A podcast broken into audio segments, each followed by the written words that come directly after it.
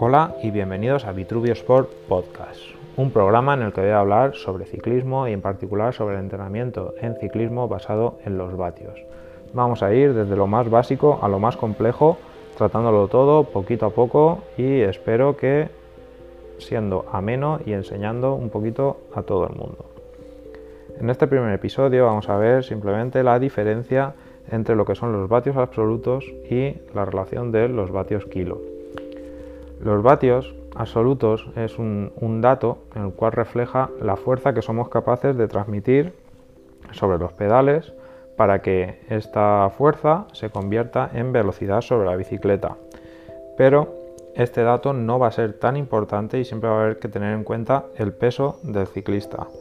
Peso del ciclista más la bici. Porque los vatios absolutos solo van a ser importantes en aquellas salidas llanas ya que eh, cuando no metemos en la ecuación eh, la fuerza de la gravedad, a cuanto más vatios des, más velocidad tienes y más adelante irás. Pero en cuanto hay desniveles, los vatios kilos va a ser lo más importante. Y ya que desde hace un tiempo atrás eh, todas las marchas, las rutas que nos encontremos están basadas en desnivel a tope, kilómetros a tope, 4 o 5 puertos, entonces la relación vatio-kilo va a ser lo que va a marcar la diferencia. Pero entonces, ¿qué son los vatios kilo? Es la relación entre los vatios absolutos que somos capaces de generar, el dato que he dado anteriormente, dividido por el peso corporal del ciclista. ¿Vale? Una vez tenemos esto, eh, se va a marcar una gran, gran diferencia a la hora de subir puertos y entonces, porque llega un momento en que un ciclista no puede compensar ese peso que tiene de más con vatios extras que pueda generar con sus piernas.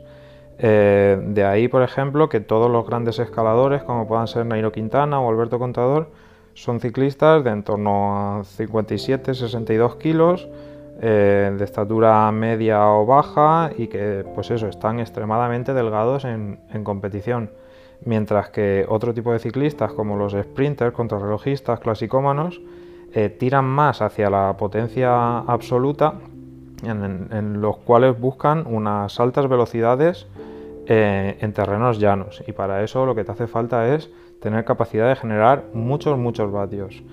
Em, vamos a ver esta diferencia en, la práctica donde más se da el cambio es a partir de pendientes del 6%. He encontrado una, una relación en la que se compara a una velocidad fija, que serían 20 km por hora, a un ciclista que es Pello Bilbao, que tiene pesa unos 60 kilos en competición, con respecto a Tony Martin, que es otro ciclista que pesa 73 kilos. ¿Vale? Pues por ejemplo, para ir a 20 por hora en una carretera con un 2% de desnivel, tendrían que ir los dos a 1,1 vatios kilo y hay una diferencia de 20 vatios más o menos que es perfectamente asumible, no hay ningún problema. Al 4% más o menos también se podría, al 6 empiezan a haber diferencias, al 8, pero por ejemplo al 12%, me voy ya hasta más o menos mitad de tabla, eh, tendrían que generar ambos corredores 6,5 vatios kilo, que ya es pero, por ejemplo, para eso, Pello Bilbao tendría que generar unos vatios absolutos de 392 vatios, mientras que Tony Martin tendría que generar 497 vatios. Eso de forma continuada y en una etapa tras otra etapa, tras otra etapa, como es un, Tour de Francia, una Vuelta a España, eh, etapas tan largas con muchos puertos entre ellas, dentro de ellas y tal, se hace finalmente inasumible. Y por eso Tony Martin en las contrarrelojes solía machacar a todos estos, mientras que ciclistas ligeritos no suelen dársele muy bien la contrarreloj y en las subidas largas es donde marcan sus grandes diferencias. Era un poquito para, para ver estas diferencias que se ven claras en las cuales muchas veces perdiendo peso es la forma más sencilla de mejorar nuestro entrenamiento ciclista. Pero eso sí, sin perder la cabeza nunca.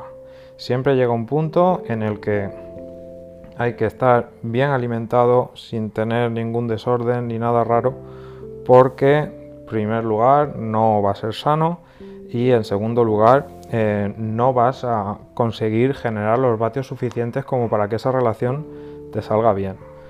Entonces es siempre eso, intentar estar delgado pero sin volverse loco. Ese, ese es mi consejo.